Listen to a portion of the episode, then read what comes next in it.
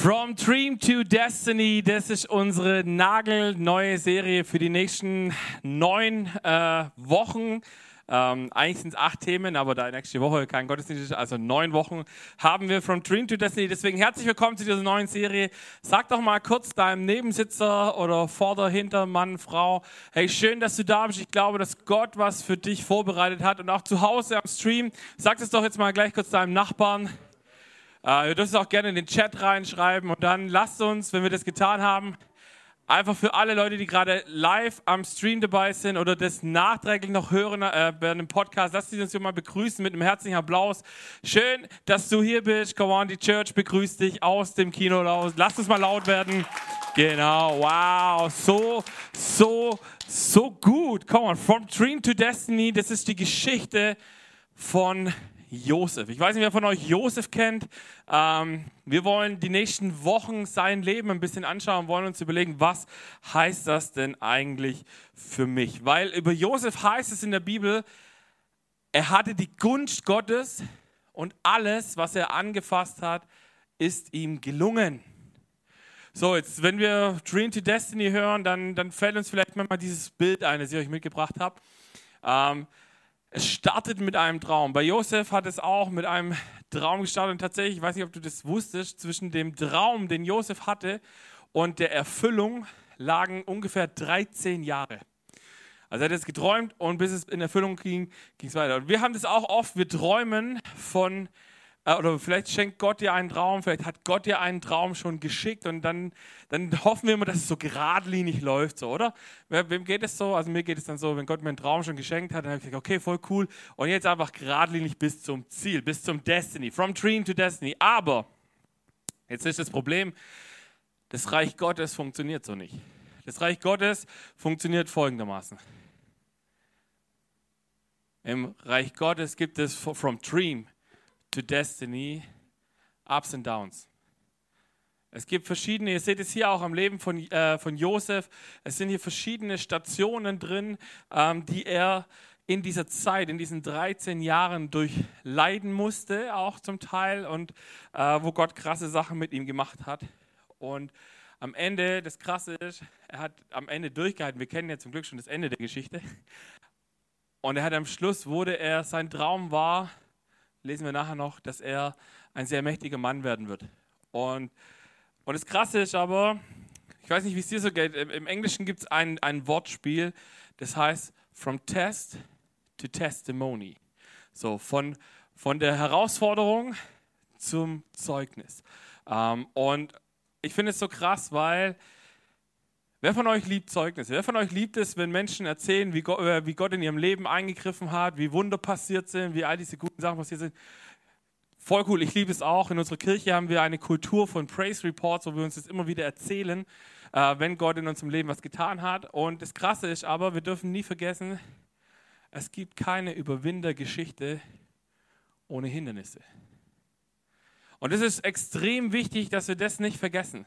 Ähm, wenn wir Testimonies hören und wenn wir Überwinder-Stories hören wollen, dann muss irgendjemand, ich oder irgendjemand anders, der die erlebt hat, wird äh, getestet. Und das Gute ist, wir wissen, dass wir einen guten Gott haben. Das heißt, wenn Gott uns in solche Tests hineinschickt, können wir eine Sache mit absoluter Sicherheit sagen.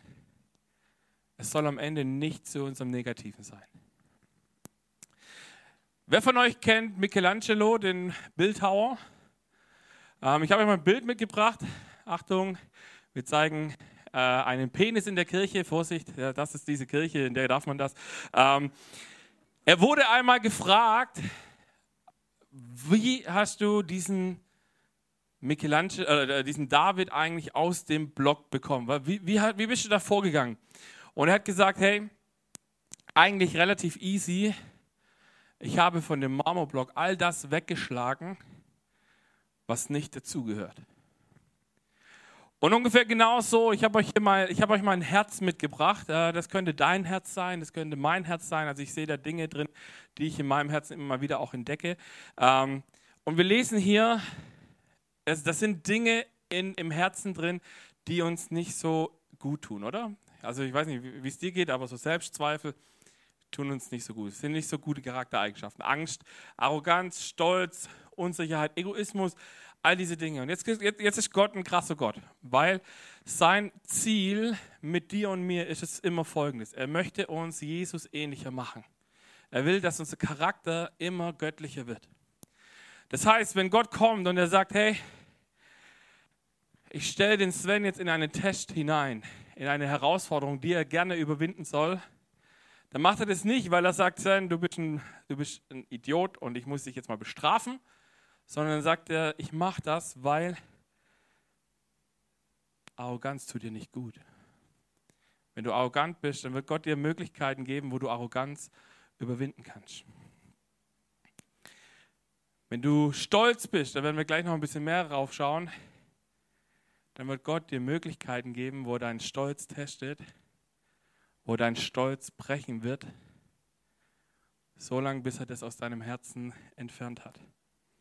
Dasselbe mit Angst. Wenn du Angstzustände hast, wenn du Dinge hast, wovor du Angst hast, das können ganz verschiedene Sachen sein. Angst vor, ich habe nicht genug, ich werde nicht richtig versorgt, all diese Dinge, dann wird Gott dir Momente geben, wo er dein Vertrauen ein bisschen testen wird und sagen wird, ich bin aber bei dir, hab keine Angst, ich werde mich um dich sorgen. Dasselbe Egoismus, wenn du jemand bist, der diese Charaktereigenschaft des Egoismus hat, dann sagt Gott, hey, Egoismus ist eigentlich nichts, äh, kein Wert, den ich im Reich Gottes haben möchte, deswegen werde ich dich testen, dass es losgeht. Selbstzweifel.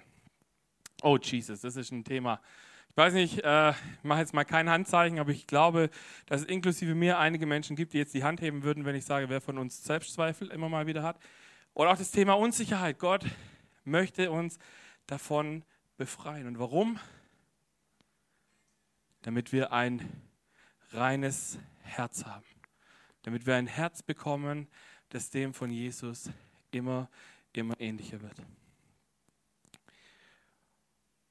Und deswegen ist es so wichtig, wenn wir eins in dieser Serie, wenn wir diese ganzen Tests, und Josef hat so circa zehn Tests in diesen 13 Jahren durchlitten, wenn wir uns das anschauen, dann, soll, dann ist mein Herz dabei, dass wir lernen, nicht vor dem Test davon zu laufen und zu sagen, Gott, du bist ein böser Gott, weil du mich testen möchtest und ich finde es überhaupt nicht schön.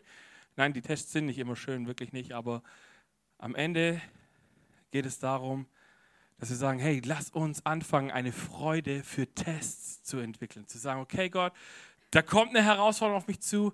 Halleluja. Ich weiß nicht, was du gerade in meinem Herzen verändern möchtest. Und ich kann dir eins versprechen, es wird Momente in unserem Leben geben, wo wir getestet werden und wir verstehen nicht warum. Und am Ende werden wir aber feststellen, dass das etwas an unserem Charakter geschliffen wurde, etwas, was uns vorher nicht gut getan hat, weggeschlagen wurde, um wieder in dieses Bild vom Bildhauen zu kommen. Ich habe vorher gefragt, wer von euch kennt Josef? Ähm, Kriege ich noch mal ein kurzes Handzeichen, auch am Stream. Ihr dürft gerne äh, eine Hand heben, für wer Josef kennt. Ähm, Josef war, als seine Geschichte anfängt, ein ungefähr 17 Jahre alter Sohn, der, ich glaube, der elfte Sohn aus einer sehr großen Familie. Ähm, und ich weiß nicht, was dein Bild von diesem Josef ist. Ob du denkst, ja, Josef ist doch der Typ, der irgendwie alle gerettet hat, das mit diesen dicken und schlanken Kühen und, äh, und, und das Volk Israel gerettet und wieder nicht und überhaupt und hin und her. Aber lass uns mal ganz kurz den Anfang der Geschichte anschauen. Im ersten Teil, wo er vorgestellt wird, 1. Mose 37, 2, da lesen wir folgendes. Seine Aufgabe, also die von Mo, äh, Mose, sag ich schon, Entschuldigung, die von Josef natürlich, seine Aufgabe war es, die Schaf- und Ziegenherden seines Vaters zu hüten, zusammen mit seinen Halbbrüdern, den, den Söhnen von Bilha und Silpa. Zu Hause verriet er seinem Vater, was die Brüder Schlechtes taten. What? Wer von euch hatte auf dem Schirm, dass Josef so eine kleine Petze war? Also, ich habe es tatsächlich erst wieder auf dem Schirm gehabt, als ich mich auf die Message vorbereitet dachte, what? Und das heißt über ihn, dass die Gunst Gottes liegt auf seinem Leben, auf dem Leben von so einer Petze. What? Okay, Gott, was geht? Lass mal weiterschauen, was da passiert. Ähm, wir lesen weiter im, im nächsten Vers.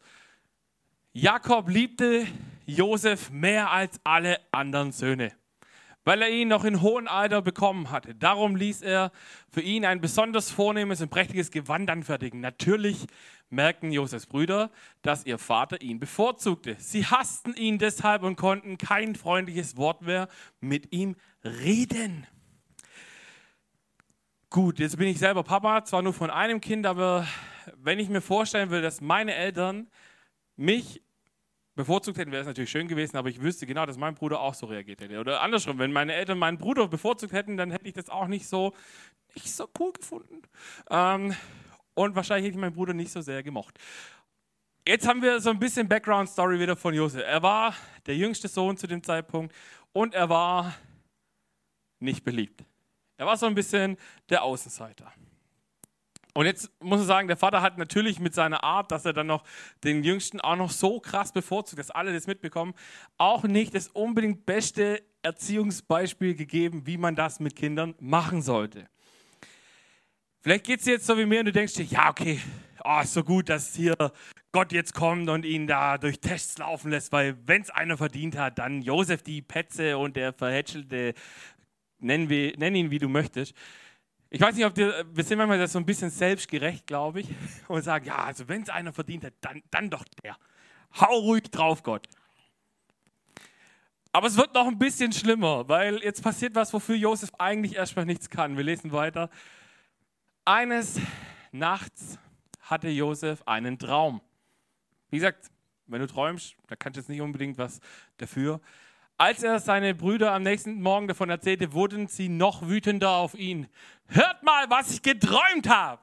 Jetzt müsst ihr euch vorstellen, ich bin so ein Typ, der, der liebt es, wenn, wenn man sich so die Bibel so schön bildlich vorstellt. Und jetzt kommt da dieser kleine Scheißer und sagt,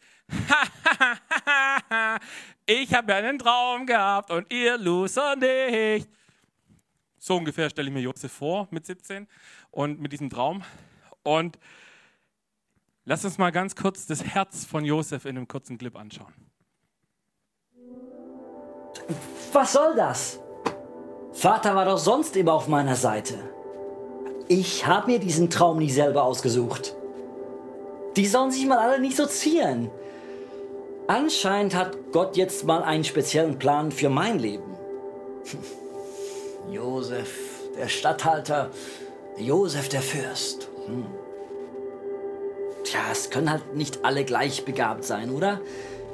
Am Ende liegt es daran, dass die anderen eine andere Mutter hatten. Pech gehabt, Jungs. Auf jeden Fall kann mir niemand die Schuld in die Schuhe schieben, dass ich in der Gunst Gottes stehe. Und in der meines Vaters, meiner Mutter, der Sterne, der Sonne, der ganzen Welt. Ich bin nun halt einfach mal ein ganz, ganz dufter Typ. Ihr merkt, unser Freund Josef war ein sehr stolzer Typ. Und ich habe mir mal gedacht, komm, ich gucke mir mal, wie könnte dieses Gewand von Josef ausgesehen haben. Ihr habt eine Version gesehen. Ihr habt noch eine zweite Version. Tatsächlich, äh, es sieht nicht so aus, aber dieses, dieses Wäschchen war sehr, sehr teuer. Also wer schon mal geheiratet hat, weiß, wovon ich spreche. Ähm, diese Wäsche, so eine Wäsche ist abartig. Aber auf jeden Fall ist sie sehr wertvoll und ich habe sie seit meiner Hochzeit. Sie passt mir leider nicht mehr ganz. Ihr merkt, ich habe ein bisschen zugelegt seither. Aber egal, anderes Thema. Ähm, was passiert? Er kommt mit seinem, mit seinem Gewand darunter und sagt, ich habe einen Traum und ihr seid alle Loser. Und seine Brüder hassen ihn ja eh schon. Und dann lesen wir mal einen ganz langen Text miteinander, wo er ihnen nämlich dann unter die Nase reibt, was denn eigentlich er geträumt hat. Nämlich, also, Ihr müsst euch das so richtig vorstellen, so groß. Also, wir waren auf dem Feld und wir banden Getreide in Garben zusammen. Da richtete sich meine plötzlich auf und blieb aufrecht stehen. Eure dagegen bildete einen Kreis darum und verbeugte sich tief vor meiner Gabe. Habt ihr es gehört? Tief, also tief. Es geht weiter. Was willst du also König werden und dich als Herrscher über uns ausspielen? schrien seine Brüder. Sie hassten ihn nur noch mehr, weil er es geträumt hatte und so selbstherrlich davon berichtet hatte. Bald darauf hatte Josef wieder einen Traum. Und auch diesen erzählt er seinen Brüdern. Also, weißt, ich denke mir an der Stelle manchmal, Josef, ernsthaft, die hassen dich eh schon.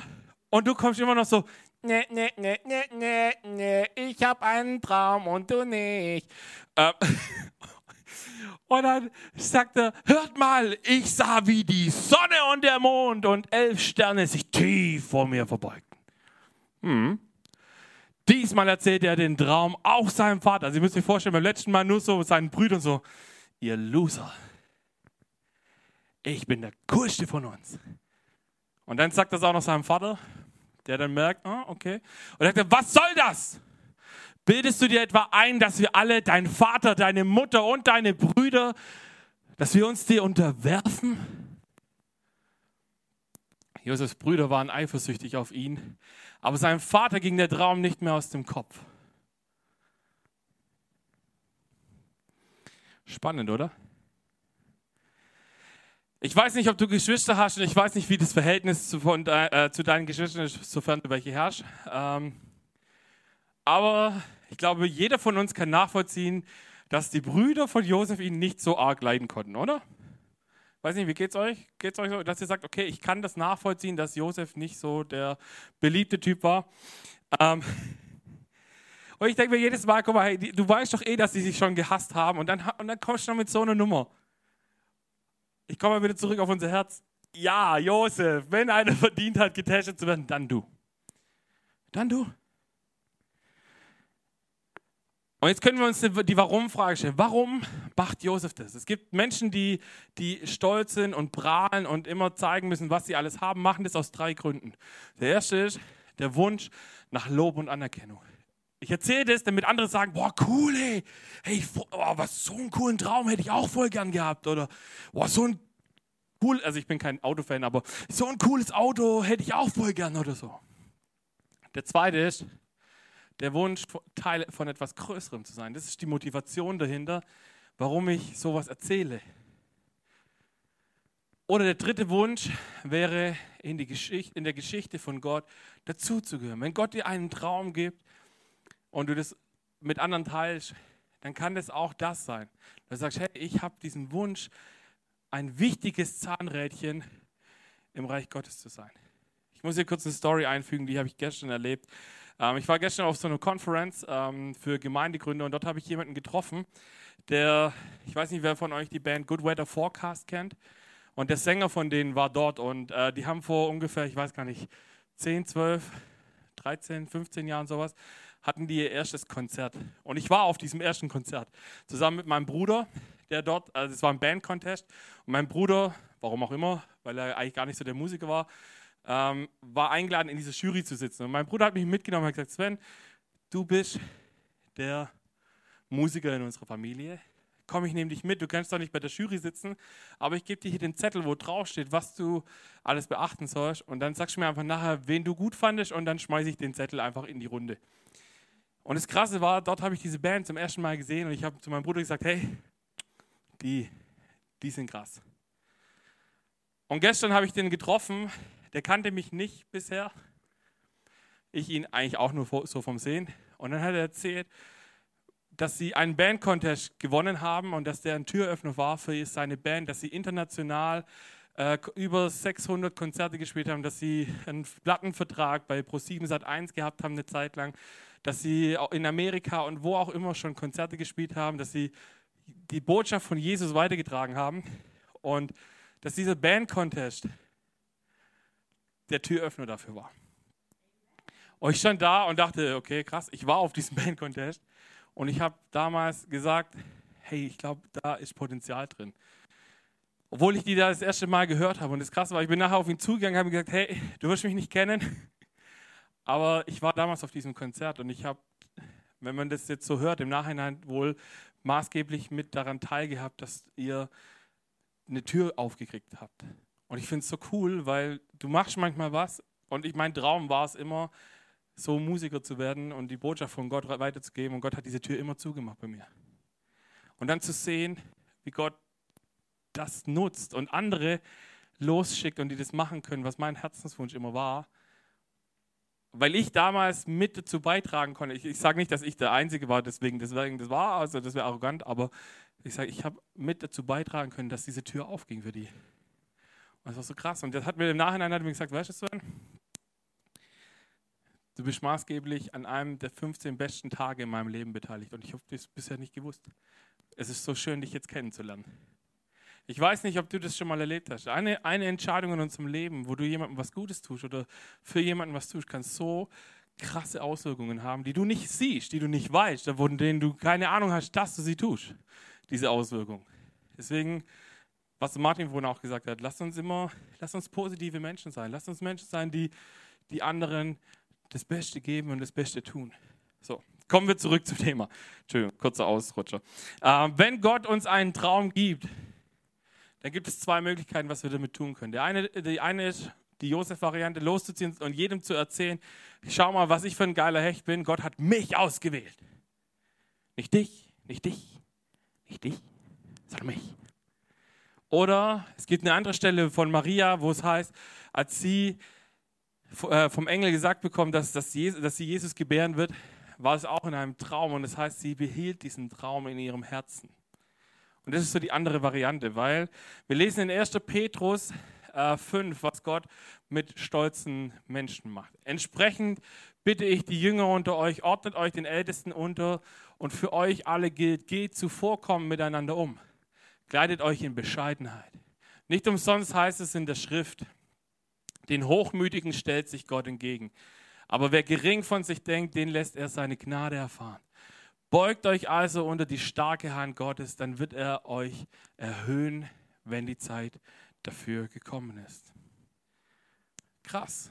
Die Bibel sagt, Gott mag Stolz nicht.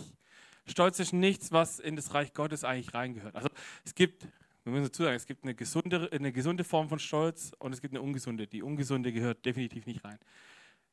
Warum gibt es eine gesunde Form von Stolz? Weil Gott hat Dinge in dich und mich hineingelegt, für die kennen wir nichts.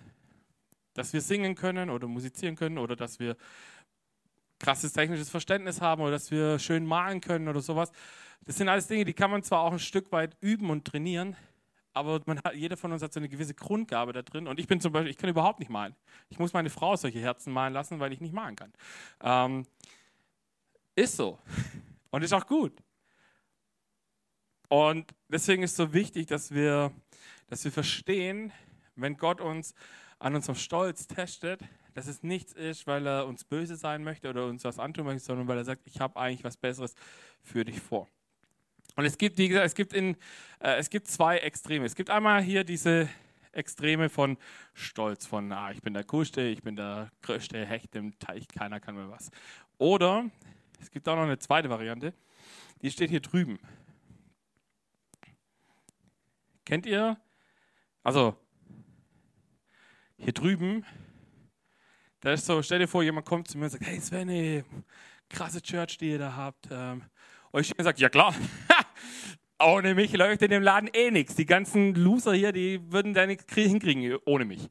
So, das wäre super ungesunder Stolz. Ich könnte jetzt aber auch in das andere Extrem fallen und sagen, kennt ihr die Christen, die immer sagen, nur der Herr. Ich kann gar nichts. Ich bin nichts. Nur der Herr. Stell dir vor, jemand kommt zu dir, du bist Sänger, und, äh, und jemand kommt zu dir und sagt, hey, du hast heute so schön gesungen. Und dann sagst du, ja, nee, nee, es war nur der Herr. Wirklich? Stellen wir uns kurz vor, die Person kommt und sagt, wow, du hast heute aber überhaupt nicht gut gesungen. Dann würdest du auch nicht hinstehen und sagen, das war nur der Herr. Stell dir vor, du stehst hier und sagst, ich will dir ein Kompliment geben und du machst dieses, nein, nein, nein, ich bin überhaupt nichts wert, ich kann gar nichts. Ach Gott, oh Gott, oh Gott, oh Gott. Die Person, die dir dieses Kompliment gibt, wie fühlt die sich? Die fühlt sich so ein bisschen so, äh, okay, ich habe da was entdeckt, ich wollte dich ermutigen. Wenn du es nicht möchtest, wenn du es nicht erträgst, schade, aber du fühlst dich nicht gut, wenn du jemandem so ein Kompliment machst. Ähm, dasselbe passiert auf der anderen Seite auch, dass du hier stehst und sagst, ähm, die Person kommt und sagt, hey, du hast heute aber echt schön gesungen. Und ich sage, klar, keiner singt so gut wie ich. Dann denkt die Person, die dir das Lob gegeben hat, auch so ein bisschen, yo, so äh, selbstverliebt, äh, da brauche ich nicht mehr hingehen und ein Lob aussprechen. Vielleicht hast du es schon mal in deinem Leben erlebt, dass es solche Menschen gab. Und das Krasse ist, wer mich kennt, weiß, ich, ich bin kein Mensch von Extreme. Ich, ich, ich vermeide Extreme, weil ich glaube, dass sie nicht gesund sind und dass sie uns nicht gut tun. Egal in welchem Lebensbereich. Und das Krasse ist, wir haben das auch in unserer Kirche. Wir leben in einem Spannungsfeld zwischen Small und Big, Input, Output. Also wir sagen immer, der Mittelpunkt sollte unser Ziel sein, weil nur ein Extrem ist im Normalfall ungesund.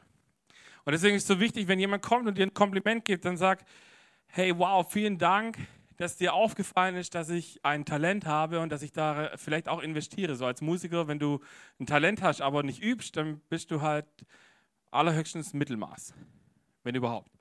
Deswegen üben Musiker, also ich auch. Äh, aber du kannst sagen, das gesunde Mittelmaß ist, hey cool, danke, dass dir aufgefallen ist, dass ich in, was investiert habe in mein Talent. Aber je, ich danke dir, weil ich habe ja nichts dafür können.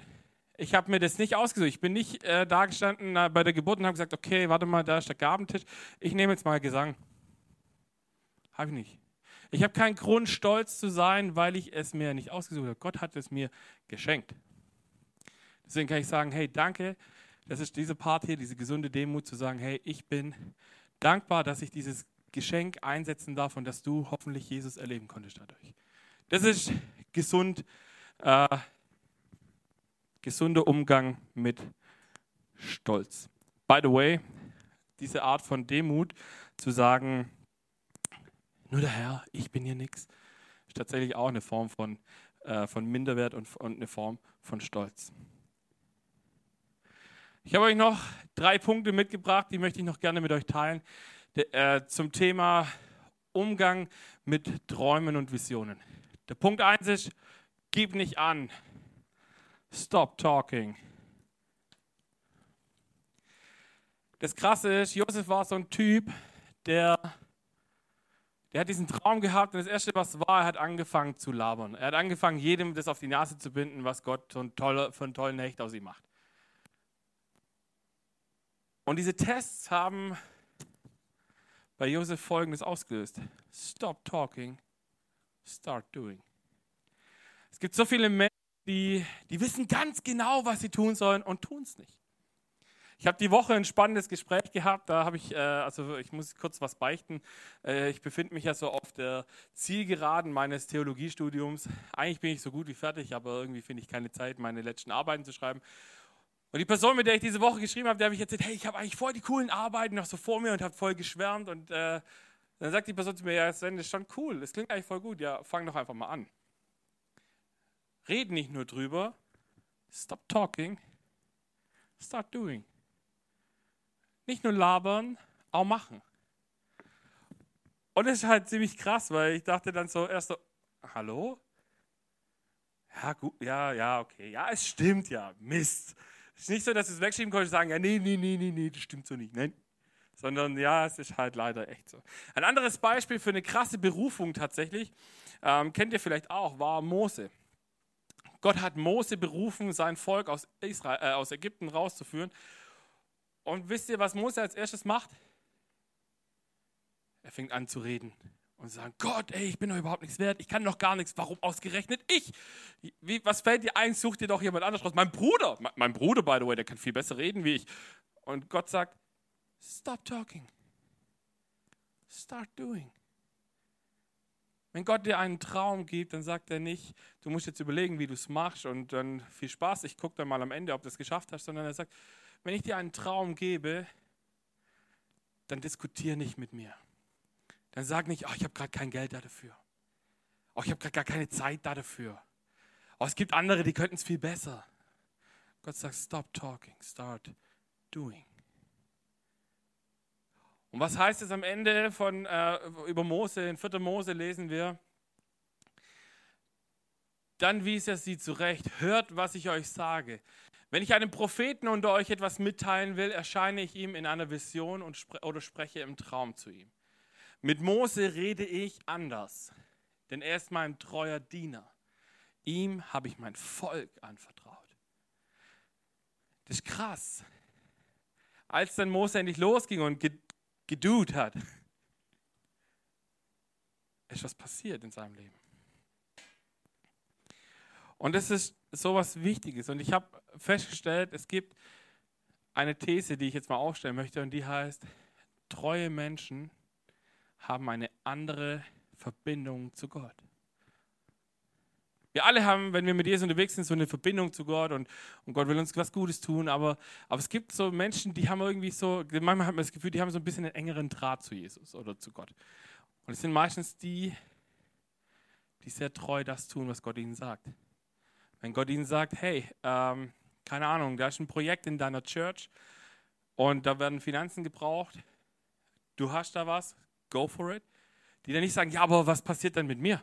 Dann habe ich das Geld ja nicht mehr. Dann in der Kirche. Versorgst du mich überhaupt richtig? Und Gott sagt, stop talking, start doing.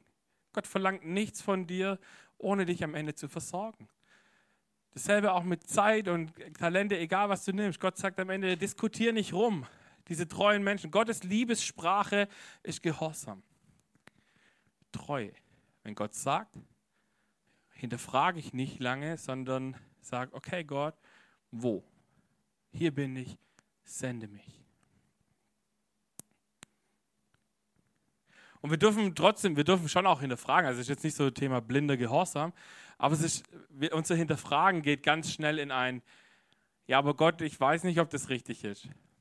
Hast du das jetzt wirklich du zu mir gesagt? Meinst du das jetzt? Macht das Sinn? Wirklich alles? Gott hat schon mir schon ein paar Mal gesagt, alles. Und ich stand da und dachte, alles?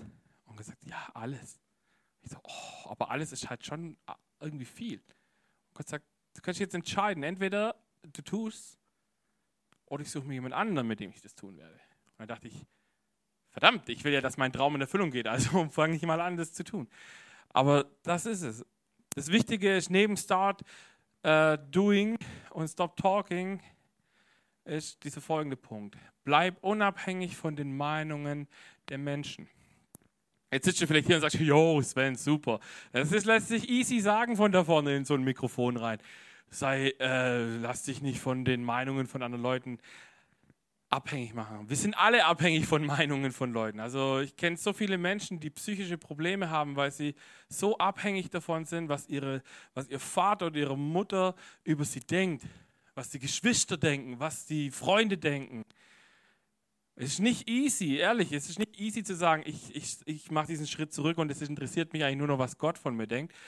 Ähm, Wenn es einfach wäre, müssten wir es uns nicht immer wieder erzählen. Äh, ich weiß nicht, wer von euch Reinhard Bonke kennt. Reinhard Bonke ist ja manchmal in manchen Kreisen eher umstritten, aber er hat mal ein richtig cooles Zitat gesagt. Er hat nämlich mal gesagt, ich werde nicht vom Applaus der Menschen leben. Und auch nicht von ihrem negativen Feedback.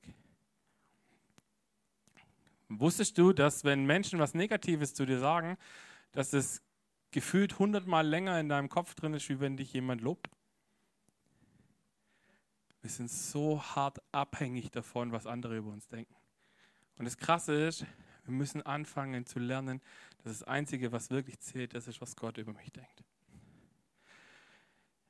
Letzte Woche zum Beispiel, da haben wir, habe ich gepreacht in unserem Vision Sunday, dass ich gesagt habe, diese Kirche streckt sich aus danach, nicht die Präsentation ist das Wichtige, sondern die Gegenwart von Gott ist das Wichtige.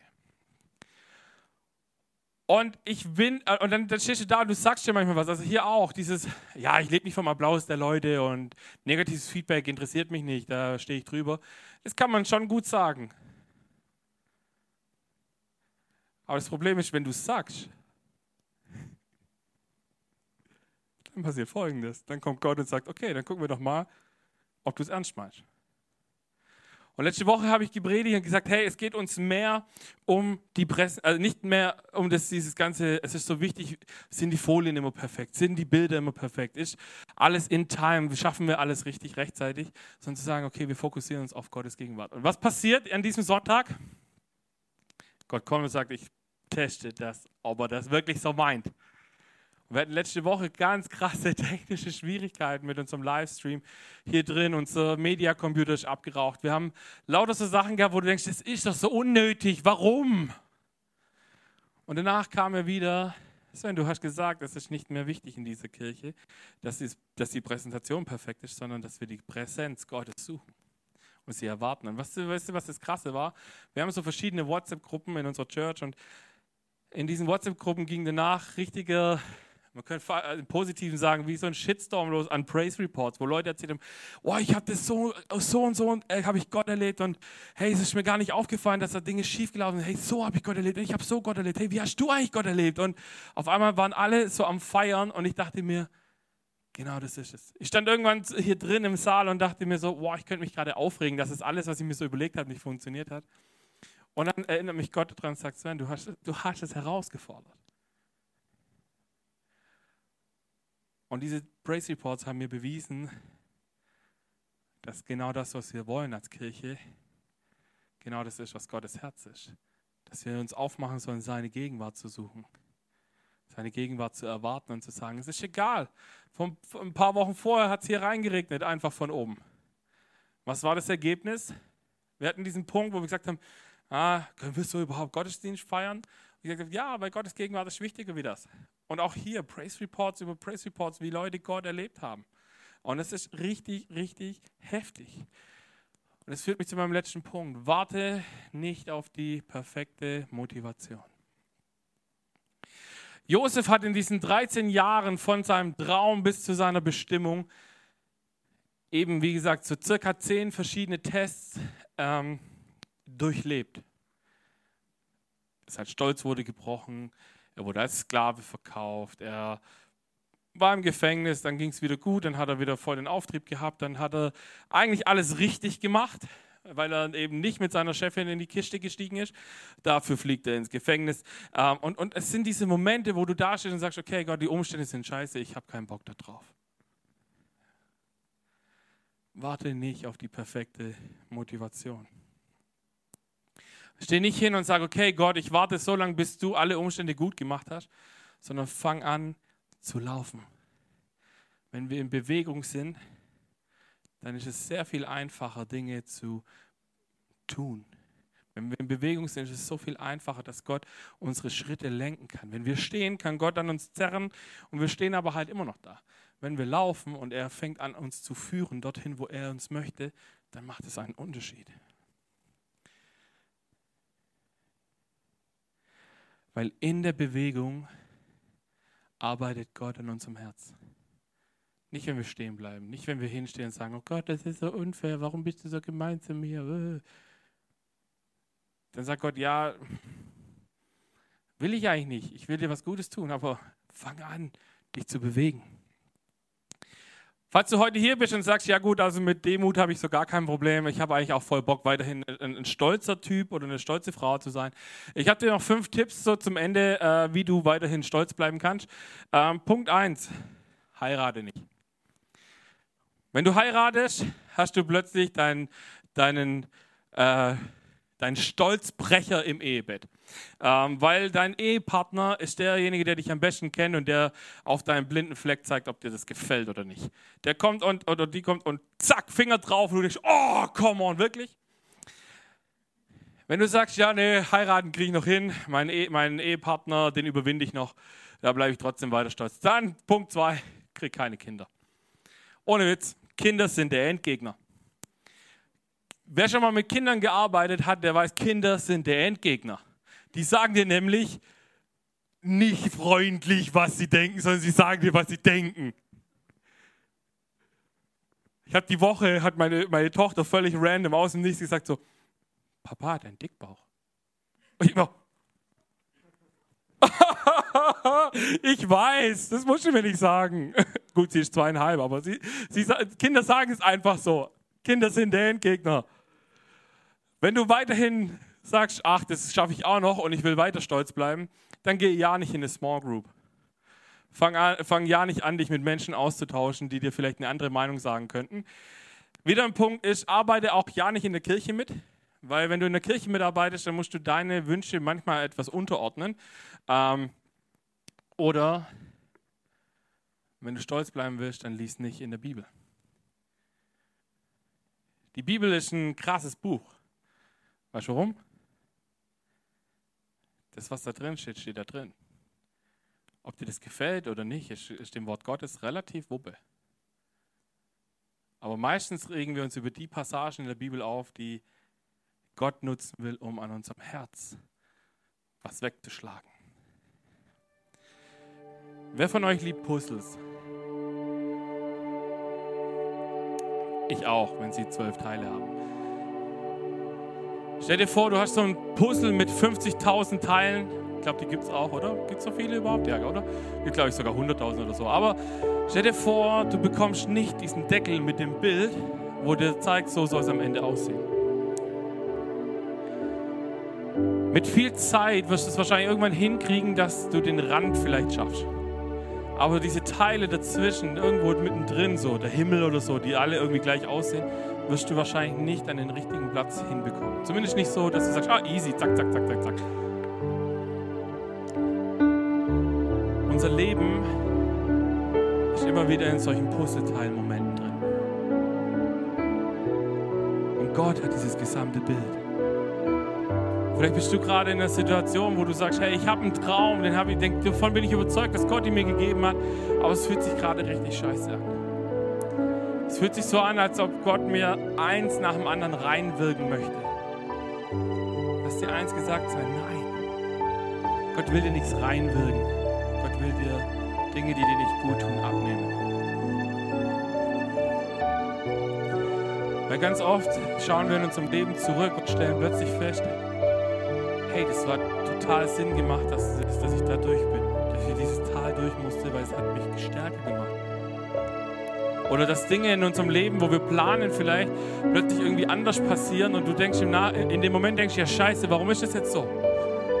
Und im Nachhinein denkst, hey, wow, ey, das ist so gut, dass es genau so gelaufen ist und nicht, wie ich mir das ursprünglich gedacht habe. Was glaubst du? Warum hat Gott Josef diesen Traum gegeben und ihm nicht gesagt, wie lange es dauert. Ihm nicht gesagt, hey Josef, hey, das ist ein Traum. Ich will, dass es passiert. Aber es wird ungefähr 13 Jahre dauern. Du wirst dreimal, du wirst ins Gefängnis kommen, du wirst äh, halb totgeschlagen werden. Ähm, es wird anstrengend, es wird nicht so schön, es, du musst auswandern. All diese Punkte. Warum sagt Mo, äh, Gott Josef das nicht am Anfang?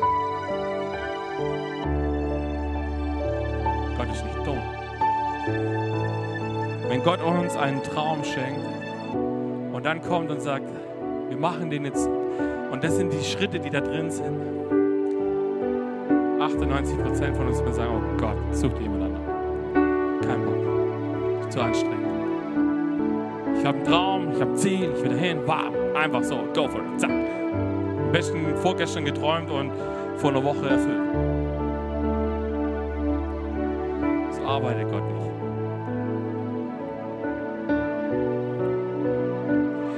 Uns heiß mit einem Traum. Er lässt, er zündet ein Feuer in uns an und sagt, da will ich dich haben eines Tages. Und jetzt musst du anfangen zu laufen und loszugehen.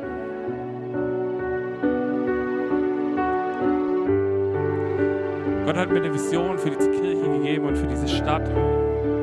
Die könnt ihr oben auf unseren Roll-Ups auch lesen, was der Traum von dieser Kirche ist. Und ja, wir sind noch lange nicht da brauche jeden Einzelnen, dass wir dorthin kommen. Und es gibt Momente, wo ich zu Gott völlig undankbar komme und anfange zu diskutieren und zu sagen, Gott, warum ich? Warum tust du mir das an? Warum muss Kirche bauen mit Menschen zu tun? Warum sind Menschen in der Kirche,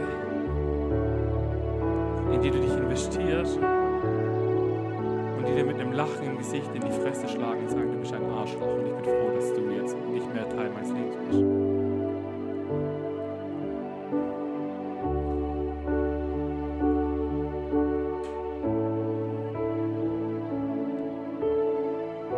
Gott macht es nicht, um uns zu strafen.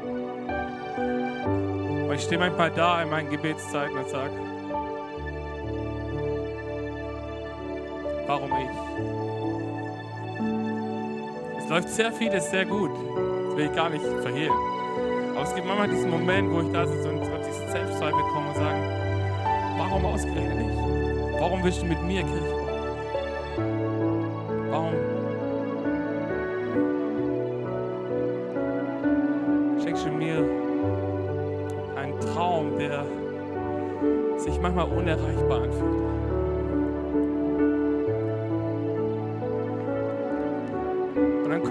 immer wieder und sagt, hör auf zu laufen. Bleib in Bewegung. Und all das, was passiert, passiert am Ende, um den Namen von Jesus größer zu machen. Ob wir jemals 10% von Heilbronn mit dieser Kirche erreichen oder nicht, ich weiß es nicht. Ich wünsche es mir. Das ist der Traum, den ich habe. Weiß aber genau, wenn ich stehen bleibe und nicht vorwärts gehe, werde ich hier nicht erleben. Und ich weiß, dass es Menschen braucht und ich liebe Menschen. Jeder, der, von der, ihr kennt mich. Ich liebe Menschen und ich liebe es, mit Menschen zu arbeiten. Und es ist manchmal so schwer, wenn Gott kommt und Dinge aus deinem Herzen schlägt. Vor allem, wenn du nicht weißt, warum. Weil wir sitzen doch so oft da und denken, okay, Gott, bei mir ist alles cool. Ich mache doch mein Zeug ganz gut. Voll im Flow mit dir. Warum muss ich durch diesen Test?